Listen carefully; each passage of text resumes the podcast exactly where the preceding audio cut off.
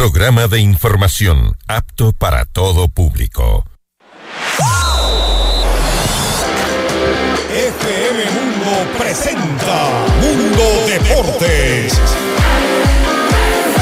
Mundo Deportes. Toda la información de los deportes más relevantes a nivel nacional e internacional. Noticias, entrevistas y análisis. Aquí comienza Mundo Deportes con Edu Andino. Bienvenidos.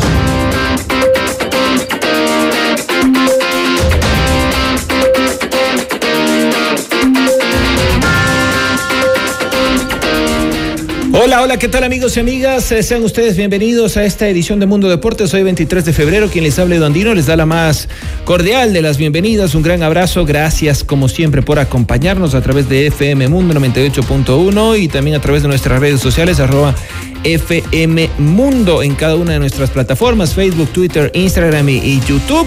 También a través de nuestro sitio web www.fmmundo.com y también a través de nuestra aplicación, la cual ustedes se pueden descargar de forma totalmente gratuita. Las redes sociales de quien les habla, arroba Edu Andino E, siempre a su disposición. Mañana arranca el Campeonato Ecuatoriano de Fútbol en su versión Liga Pro 2023. Mucha expectativa. El choque que abrirá justamente el torneo será el que protagoniza en Deportivo Cuenca ante Deportiva Universitaria. Será desde las 19 horas en el estadio Alejandro Serrano Aguilar. Estos equipos se enfrentarán por tercera vez en menos de 15 días y es que vienen justamente de chocar en lo que fue la Copa de Campeones Edgardo Bausa que se saldó con eh, favor eh, o más bien a favor de los universitarios del equipo dirigido por Luis Francisco Sube el Día. Pero otro de los choques que tendremos este fin de semana será el que protagoniza en Gualaceo ante Barcelona. Por eso hoy estaremos charlando con el entrenador del equipo de Gualaceo, Leonardo Vanegas, el ecuatoriano, quien la temporada pasada ya le ganó al equipo canario. Esta franja es presentada por Musurru, una cooperativa de ahorro y crédito. Sean ustedes bienvenidos y bienvenidas. Hoy en Mundo Deportes, estos son los titulares. Inter de Porto Alegre espera a Ener Valencia en julio. Desde Brasil reporta un acuerdo con el delantero tricolor. Javier Burray renovó con el ídolo hasta el 2026. El guardameta estará tres temporadas más en Barcelona. El Bayer Leverkusen de Hincapié avanza en la Europa League tras vencer al Mónaco por penales. La Conmebol Sudamericana inició grabaciones en las instalaciones de Independiente del Valle para documentar el título obtenido el año pasado. Mundo Deportes. Noticias, entrevistas y análisis. Con Edu Andino. Somos alegres, soñadores, honestos y trabajadores, hombres nuevos y responsables buscando un futuro mejor. Somos Musugruna y ahora somos miles. Ahora somos más. Musugruna, cooperativa de ahorro y crédito, ahorros, créditos, inversiones, servicio y atención. Tu mejor socio de trabajo, Musugruna es Musugruna. Estamos en todo el Ecuador. Abogado Luis Alfonso Chango, gerente general. Como ya lo decíamos al inicio de nuestro programa, una de las noticias en el ámbito local fue la renovación justamente de Javier Burray con el Barcelona hasta la temporada 2026. Esto se hizo oficial hoy a través de una rueda de prensa en donde el portero de 32 años confirmó su presencia hasta diciembre de 2026. Hay que recordar que Burray se ha convertido en uno de los referentes del equipo canario, pues se fue uno de los artífices justamente del título obtenido en 2020 en el Estadio Rodrigo Paz Delgado ante Liga Deportiva Universitaria. Además fue subcampeón el año pasado ante Sociedad Deportiva Aucas. Llegó a las semifinales de la Copa Libertadores con el equipo canario. Antes, Burray estuvo militando en el Macará de Ambato. Vamos a escuchar qué es lo que dijo justamente el oriundo de San Nicolás, Argentina. Anunciarles que ha renovado su situación contractual con el club por tres años más, eh, o sea, hasta diciembre del 2026 Javier nos va a acompañar y esperemos que sea por mucho tiempo más. Lo que representa lo que nosotros soñamos para cada jugador de Barcelona, eh, que representa la institución las 24 horas del día, que sea un ejemplo no solamente como jugador, sino en todo el sentido de la palabra. Y mm, Javier nos representa de la manera que nos gusta particularmente y que le gusta a nuestra hinchada. Eh, agradecerte a vos, tu gestión, a Fabián y al cuerpo técnico, a su cuerpo técnico por, por la confianza de ese momento, porque más allá de que yo era un jugador probado en el país, siempre estaba la incertidumbre ¿no? de un equipo el más grande del país, reemplazar a alguien después de muchos años en el puesto, un puesto delicado también. Y bueno, eh, depositaron su confianza en mí, así que eso lo quiero también remarcar. La siguen, lo siguen haciendo porque bueno, está la muestra acá arriba de la mesa en esa, en esa fundita y, bueno, de mi parte nada, eh, demostrar más compromiso aún todavía con el club, con su gente, con ellos, con mis compañeros. Muy bien, y ahora tenemos que hablar eh, del Deportivo Cuenca, y es que justamente el día de mañana eh, arranca el Campeonato Ecuatoriano de Fútbol, tal como les decíamos en eh, los titulares. Arrancará justamente con el partido entre Deportivo Cuenca y Liga Deportiva Universitaria disputarse en el Estadio Alejandro Serrano Aguilar desde las 19 horas. ¿Qué dice Gabriel Medina del Deportivo Cuenca? Lo escuchamos. La verdad que nos ha servido de mucho para sacar este, conclusiones positivas en muchos aspectos, eh, nos ha servido también eh, para corregir errores y, lógicamente con grandes rivales eh, en esta pretemporada. Así que mm, nos ha, ha servido de mucho jugar este cuadrangular y bueno, también nosotros tratamos de, poner a punto el equipo y estamos contentos por porque hemos competido y, y de la mejor manera, ¿no? El tema del sistema es eh, algo que estuvimos probando. Eh, la verdad que tenemos jugadores como para usarlo y, cambiar características eh, del equipo sin este, cambiar el sistema. Pero como siempre digo, no nos atamos, o sea, recién este es el comienzo, estamos viendo, sacando conclusiones. por suerte estamos todos en óptimas condiciones como para, salvo que haya algo de último momento, este, están todos en condiciones eh, como para generarnos el, lindo problema que, que, tenemos los entrenadores de formar el 11 para, para el partido del viernes. ¿Cómo se va a jugar esta primera jornada de la Liga Pro versión 2023? Atención, tome nota, papel y lápiz. Viernes 24 de febrero, es decir, mañana Deportivo Cuenca ante Liga Deportiva Universitaria. Esto será en el Estadio Alejandro Serrano Aguilar desde las 19 horas. Sábado 25 de febrero, desde las 14 horas en el Estadio La Cocha. Esto será en La Tacunga debido a que el escenario deportivo del Independiente del Valle está suspendido tras el último encuentro de local ante el técnico universitario de la temporada pasada. El equipo del Valle jugará ante Musurruna. Desde las 16.30 en el Estadio Cristian Benítez, Guayaquil City rivalizará ante Cumbayá. Gualaceo será local ante Barcelona en el Estadio Jorge Andrade Cantos desde las 19 horas. Para el domingo, el menú futbolero nos dice lo siguiente: desde las 14 horas en el Estadio Bellavista de Ambato, técnico universitario chocará ante la Universidad Católica. A las 16.30 en el Estadio Gonzalo Pozo Ripalda, Aucas se enfrentará el Nacional. Mientras que a las 19 horas, MLA jugará ante el debutante Libertad en el Estadio George Capuele.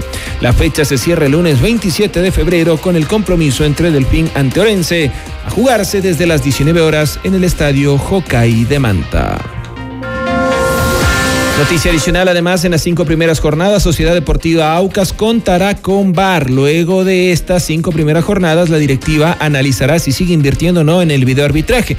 Recordar que tanto la Federación Ecuatoriana de Fútbol como la Liga Pro anunciaron que habrá el videoarbitraje pagado por estos organismos en el segundo semestre del año, es decir, para la segunda etapa del campeonato. Todo esto debido a la fuerte inversión que implica esto, pero sobre todo a la preparación que han esgrimido los directivos necesitan en este caso todos quienes van a estar a cargo de este sistema tecnológico. Hablamos del Independiente del Valle y es que justamente tal como lo manifestábamos en eh, los eh, titulares, eh, se presentó justamente las primeras imágenes del el video del Independiente del Valle. La Conmebol Sudamericana empezó las grabaciones con Independiente del Valle para el documental sobre el título del año pasado. Las producciones han tenido lugar en el estadio del club ecuatoriano. Pellerano, Lautaro Díaz, Matías Fernández y el entrenador Martín Anselmi son algunos de los personajes que ya han sido entrevistados por el equipo de comunicación de la competencia que aterrizó en Quito el pasado 14 de febrero. El video y las fotos que nos han hecho llegar y que ustedes pueden observar a través de nuestras redes sociales, gracias a arroba sudamericana, el sitio oficial justamente encargado de esta producción del Independiente del Valle, que la próxima semana, el eh, martes, estará jugando la final de vuelta de la Recopa ante el Flamengo en Río de Janeiro desde las 19 horas. Antes de irnos a una pausa, les contamos, somos alegres, soñadores, honestos y trabajadores, hombres nuevos y responsables buscando un futuro mejor. Somos Mushugruna y ahora somos miles, ahora somos más. Mushugruna, cooperativa de ahorro y crédito, ahorros, créditos, inversiones, servicio y atención. Tu mejor socio de trabajo, Mushugruna, es Mushugruna. Estamos en todo el Ecuador, abogado Luis Alfonso Chango, gerente general. Pausa y regresamos. Está jugando la Universidad Católica ante Millonarios. El partido sigue igualado 0 por 0. Ya venimos. Estás escuchando Mundo Deportes junto a Edu Andino por FM Mundo. Volvemos enseguida. Decisiones con Jorge Ortiz. Viernes 8 horas. Reprise sábado 12 horas y domingo 10 horas. Inicio del espacio publicitario. Somos alegres, soñadores, honestos trabajadores Hombres nuevos, responsables, buscando un futuro mejor. Somos Mushuruna. Y ahora somos miles, y ahora somos más. Mushuruna, cooperativa. Probada y aprobada por su seriedad. El acompaña nuestro trabajar. Porque no es lo mismo. Mushugruna es Mushugruna. Abogado Luis Alfonso Chango, gerente general. En vivo, lo mejor de nuestra programación desde tu teléfono móvil. Descarga nuestra increíble app FM Mundo 98.1. Fin de la publicidad. Estamos de vuelta en Mundo Deportes por FM Mundo junto a Edu Andino. Gracias por continuar en nuestra sintonía a través de FM Mundo 98.1 y FM Mundo Live. Pasamos a hablar ahora del Inter de Porto Alegre y es que de acuerdo a medios brasileños tiene un acuerdo para fichar a Ener Valencia. El club brasileño pactó un compromiso con el delantero ecuatoriano, pero este no sería oficial hasta julio cuando termine su contrato con el Fenerbahce. Valencia continuaría su carrera en el fútbol brasileño. El delantero de la selección ecuatoriana habría llegado a un acuerdo con el Inter de Porto Alegre y ficharía por este equipo en el segundo semestre de 2023. Las partes acordaron un compromiso para julio cuando finalice el vínculo del jugador del Fenerbahce. En el documento hay una cláusula de confidencialidad para evitar exponer los detalles de la futura relación, publicó el medio brasileño El Globo. Esta información fue confirmada por el periodista italiano Fabricio Romano, especialista en noticias de fichajes. Internacional está listo para cerrar el trato para fichar a Ener Valencia en una transferencia gratuita. Se ha pactado el precontrato hasta junio de 2025 a la espera de firmarlo, escribe en su cuenta de Twitter. Valencia ha tenido una destacada temporada en el Fenerbahce, equipo al que llegó en el 2020. En total ha disputado 98 partidos y ha marcado 49 goles, pero actualmente es el máximo anotador de la liga turca con 20 tantos. Hablando también de fútbol, hoy se hizo oficial el retiro de la selección española de un histórico. Hablamos de Sergio Ramos, aunque no fue de la mejor manera. Ramos anunció hoy, jueves 23 de febrero, que deja la selección española de fútbol, de la que posee el récord de apariciones internacionales con 180 partidos y a la que no ha sido convocado desde marzo de 2021. Ramos hizo pública su decisión en redes sociales y reveló que recibió una llamada telefónica de Luis de la Fuente, actual seleccionador español, quien le comunicó que no va a contar con él independientemente del nivel que pueda mostrar o de cómo continúe su carrera deportiva. Ha llegado la hora, la hora de decir adiós a la selección, nuestra querida y emocionante Roja. En la mañana de hoy he recibido la llamada del actual seleccionador que me ha comunicado que no cuente y que no va a contar conmigo, independientemente del nivel que pueda mostrar o de cómo continúe mi carrera deportiva. Comienza el escrito de Ramos publicado en Instagram. Una carta en la que critica la forma en la que da por finalizada su etapa en la selección española, con la que ganó el Mundial de Sudáfrica 2010 y las Eurocopas de 2008 y 2012. Con mucho pesar es el final de un recorrido que esperaba que fuera más largo y que terminara con un mejor sabor de boca, a la altura de todos los éxitos que hemos logrado con nuestra roja destaco. Hacemos una nueva pausa y ya regresamos. Estás escuchando Mundo Deportes junto a Edu Andino por FM Mundo. Volvemos enseguida. Decisiones con Jorge Ortiz. Viernes 8 horas. Reprise sábado 12 horas y domingo 10 horas. Inicio del espacio publicitario. Somos alegres, soñadores, honestos trabajadores. Hombres nuevos, responsables, buscando un futuro mejor. Somos Mushuruna. Y ahora somos miles, y ahora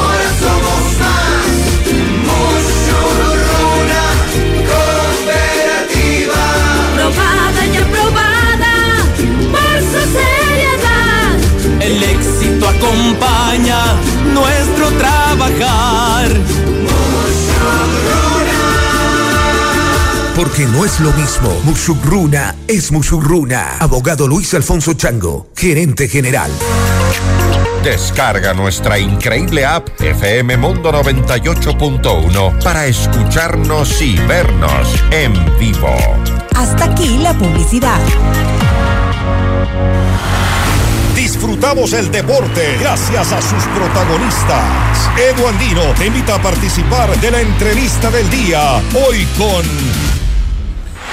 Quiero agradecer la presencia del director técnico de Gualaceo. Estamos hablando del profesor Leonardo Vanegas. Profesor, buenas noches. Edu Andino le saluda desde los micrófonos de FM Mundo 98.1 y FM Mundo Live. Se acerca el debut de, de Gualaceo, nada más y nada menos que será ante Barcelona. El año pasado ustedes le sacaron los seis puntos. ¿Cómo llega su equipo para este arranque de temporada? Bienvenido, profe. ¿Cómo está? Muy buenas noches, Edu. Abrazo grande y bueno, saludos a todas las personas que están observando y escuchando.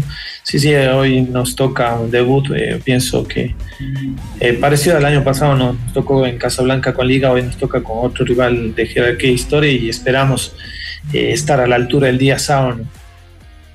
Ahora, en torno a lo que usted menciona, estar a la altura para el día sábado, justamente en este partido ante Barcelona, el año pasado fue ante Liga Deportiva Universitaria, ustedes han tenido muchas altas, pero también algunas bajas. ¿Usted eh, encuentra el equipo más potenciado que la temporada pasada? ¿Todavía cree que le falta alguna pieza más, algún espacio más por reforzar de cara a este 2023, profe? No, pienso que, eh, como hablaba con un colega suyo, eh, no podría decir que, que este equipo es mejor que el Palacio del- de la etapa inicial, al menos del- de la temporada pasada, porque todavía no, no hemos jugado ¿no? el día sábado. Lo que sí le decía, es- va por buen camino, tenemos el regreso de jugadores importantes. Lo que sí hay una diferencia de- del año pasado es que tenemos un recambio, no tenemos un plantel en donde por ahí tenemos eh, variantes que, que yo pienso que, que pueden dar ese revulsivo cuando se les necesite, ¿no? Eh, aparte solo de no solo refrescar, sino también poder darle un cambio eh, en el partido, ¿no? Lo que siempre se quiere. Entonces, cr- creo y estoy consciente que, que hemos trabajado y vamos por, por- ese camino. Y como le dije, ya ahora en el inicio de- del, del torneo, más unas dos fechas más, iremos viendo, no solo ustedes, sino yo, de, de- en la versión real de y, y ahí podremos decirnos si, si es mejor que, que la del año pasado. Y en lo personal, eh, profesor, eh, ¿cuánto ha evolucionado usted? ¿Cuánto ha quizás aprendido también de esa experiencia de haber estado el año pasado ya en la Serie A y de haberse además eh, quedado cerca de un torneo internacional, haber hecho una gran campaña con Gualaceo? Sí, pienso que, que día a día se aprende, ¿no? Y más cuando se tiene una experiencia eh, al enfrentar a grandes rivales, grandes técnicos. eh, yo siento que, que- que por ahí tenemos un poquito más de madurez en el tema, inclusive del manejo del grupo, en el tema de, de por ahí tener un- una mejor eh, visualización en el tema de cuando vamos a hacer un cambio, cuando vayamos a enfrentar rivales, eh, porque no es lo mismo no jugar en la altura, en el llano. eh, entonces, todas esas cositas pienso que, que de a poquito uno ha ido aprendiendo, corrigiendo los errores que, que- que creemos que, hemos comet- que hemos cometido y así también las cosas buenas, seguirlas fortaleciendo. Entonces, pienso que, que he llegado un poquito más maduro, eh, consciente de, lo que estoy eh, enfrentando y más que nada sabiendo de que, que acá la Serie A eh, no puedes dormir, no puedes dejar espacios y no puedes desaprovechar situaciones de gol como hicimos el año pasado, porque después te cuestan. ¿Cuán difícil es para un entrenador ecuatoriano establecerse en su propio país, en su propio medio, como usted lo ha logrado, profe, el año pasado, manteniendo la regularidad en su equipo? Eh, Edu, creo que usted sabe, ¿no? es difícil. Es difícil porque siempre habrá una crítica mayor al, técnico de acá, no hay la, no hay la confianza. eh, eh, pienso que, eso ya es cultural, ¿no? Siempre pensar de que el extranjero es mejor o pensar de que eh, por ahí hay más posibilidades con ellos. Entonces, yo creo que a veces como a mí me llegó ¿no? el momento eh, de, de poder establecerme o tener la oportunidad de un equipo, luego mediante el trabajo y mediante el esfuerzo de, los jugadores poder lograr estar en la sede de privilegio y, y poder mantenernos, entonces yo siento que es duro, es duro. Eh, lo único que le sostiene es el trabajo diario, el poder, como yo le decía, eh, el poder demostrar ¿no? que no, no solo yo, sino los técnicos nacionales y eh, eh, más los jugadores nacionales pueden. ¿no? Eh, y la única manera es con trabajo. eh, que te cuesta más, sí, que tienes que, que esforzarte el doble siempre. ¿Siente que a veces hay mucha injusticia con el entrenador ecuatoriano?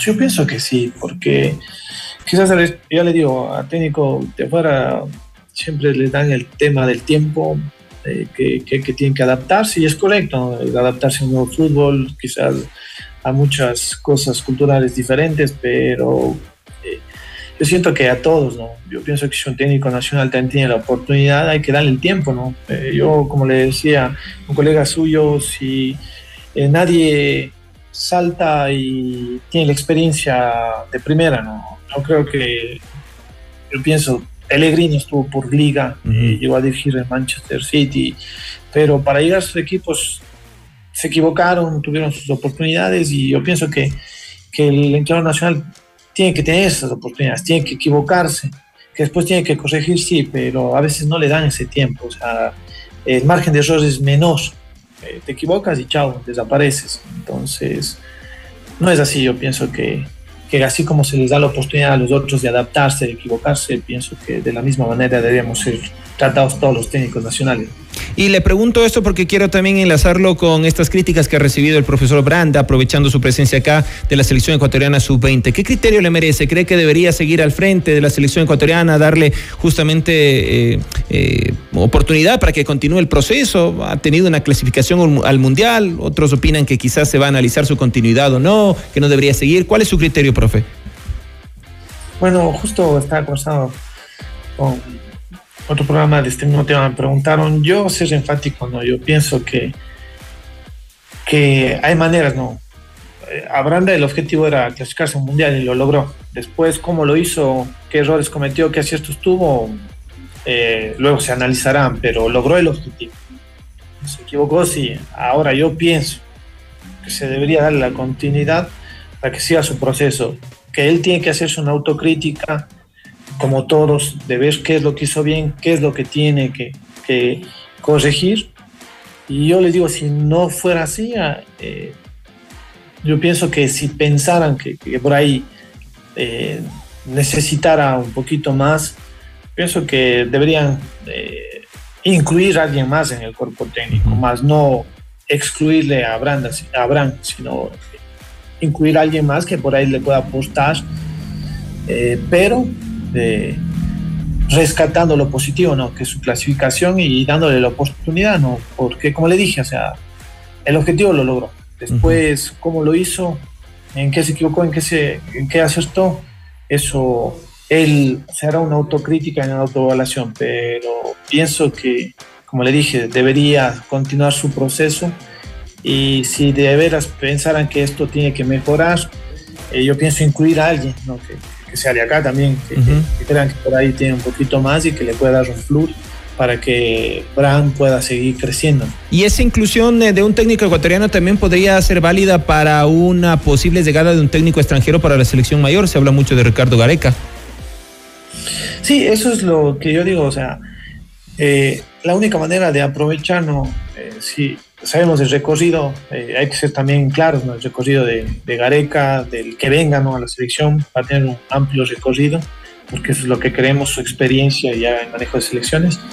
Y entonces ahí sería la oportunidad ¿no? de aprovechar eh, de técnicos reconocidos y que tienen ya bastantes años acá en el fútbol ecuatoriano, de brindarles esa oportunidad de, de también aprender, eh, de aprender porque yo siempre digo que solo en la práctica y en, y en esa experiencia diaria eh, real uno va a ir eh, ampliando sus horizontes, sus conocimientos. Entonces, si queremos que a futuro haya un técnico nacional en la selección, pues esta sería la oportunidad ¿no? que crezca al lado de, gente de, experiencia para luego que este nutra luego a- al resto de colegas de acá y, y que pueda luego ser un aposte principal para una selección mayor. Profe, la última y haciendo referencia ya a lo que se viene, yo recuerdo claramente que nosotros tuvimos el honor de conversar con usted, eh, me parece que fue 24 horas antes de ese partido que le ganan a Barcelona en condición eh, de visitante. Y, hablábamos justamente de la importancia de ese partido, fue histórico para Gualaceo, 1 por 0, eh, si la memoria no me falla, el gol fue de, de, de Vergés. ¿Qué se ha planteado para esta temporada?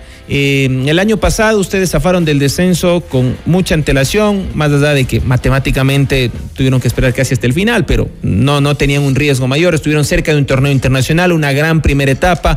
Ahora con estas contrataciones, con experiencia, con todo lo que se ha trabajado, ¿cuál es ese objetivo que quizás usted quiere cristalizar y que sin duda, le digo acá a criterio muy personal, a uno como ecuatoriano le alegraría muchísimo ver que un técnico como usted de nuestro país pues se siga consagrando?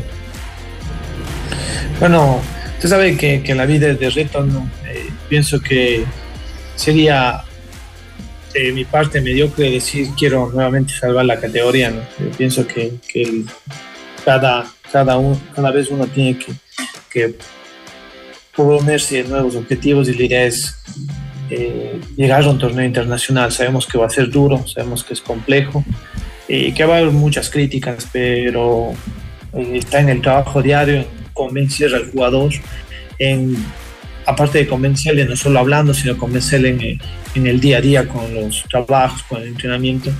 Nosotros eh, hemos hablado con los jugadores y, y creemos que, que nosotros tenemos que dar ese salto de calidad tratando de hacer una mejor campaña que, que el año pasado. La única manera es, como le dije, empezando desde el día sábado, sabiendo de que tenemos un gran rival que viene eh, primero con, con esa sede de revancha, después eh, con esas ansias de todo lo que han manifestado que quieren ser protagonistas y, y por ahí ser eh, no solo protagonistas en el torneo nacional, sino en torneos internacionales. Entonces, nosotros sabemos a qué nos enfrentamos y, lo que queremos también nosotros. Entonces, me quedo siempre con una frase que, que, que yo siempre digo, ¿no? En la cancha somos 11 contra 11, la historia se marca, la historia eh, se marca día a día, ¿no? Eh, yo les dije a los jugadores que, que el día sábado tienen para escribir una nueva página, ya lo que quedó allá es estadística nada más, pero si queremos alcanzar la meta, pues el día sábado tenemos que comenzar escribiendo una nueva historia. Profe, le quiero agradecer por su tiempo y solo cortito nada más, ¿a quién dedica esta temporada? ¿Alguien en especial? Como siempre, yo siempre le dedico a mi padre, que bueno, ya falleció hace 24 años y es el que me motivó a estar en el fútbol. Eh, es más, la, la última vez que, que- que tuve a él fue en una cancha. Y a mis hijas, que, que día a día son la razón para mí de esforzarme, de, de soportar críticas, de, de aguantar muchas cosas y, y a ellas, a ellas sin duda, y a Dios, que, que- que es el que me da eh, creo que esa salud para, para, para, para poder salir adelante. Yo pienso que esos son los pilares fundamentales. Y bueno, eh, gracias a Dios tengo a mi mamacita que, que todavía está viva, entonces yo pienso que por ellos, ¿no? por ellos voy a, a tratar de escribir una nueva historia y esperemos que, que como entrenador no ecuatoriano uno pueda ser un representante idóneo para abrir la puerta a muchos técnicos acá que, que quizás por ahí por falta de confianza o por, por esa idiosincrasia que se tienen no se les da oportunidad. ¿Cómo se llamaba su señor padre, profe?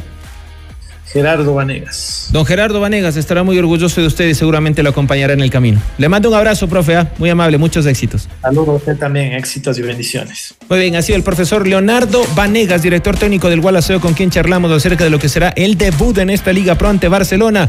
Sábado 19 horas en Azogues. Arranca el equipo de Gualaceo, sí, que ha logrado mantener la categoría el año pasado cuando ascendió y ahora busca torneo internacional. Así estamos llegando a la recta final de este programa. Les eh, contamos que la Universidad Católica y Millonarios están empatando 0 por 0 en el estadio Rodrigo Paz Delgado. Choque de ida, segunda ronda previa del torneo de la Libertadores. Mañana estaremos hablando además del campeonato internacional, eh, la Copa Nacional y el campeonato internacional Luis Chocho de marcha que se va a desarrollar en Machala y por supuesto la previa del arranque del campeonato ecuatoriano de fútbol. Esta franja fue presentada por Musurruna, cooperativa de ahorro y crédito. Quienes hable Andino les invita a que sigan en sintonía de FM Mundo 98.1 a través de FM Mundo Live en nuestras redes sociales, las redes sociales de quien les habla, arroba Edu Andino, E, siempre a su disposición. Si la vida lo permite, mañana nos reencontramos. Chao, chao, buena noche. En FM Mundo la fiesta deportiva llega a su fin. Mañana continúa Mundo Deportes junto a Edu Andino. Te esperamos. Decisiones con Jorge Ortiz.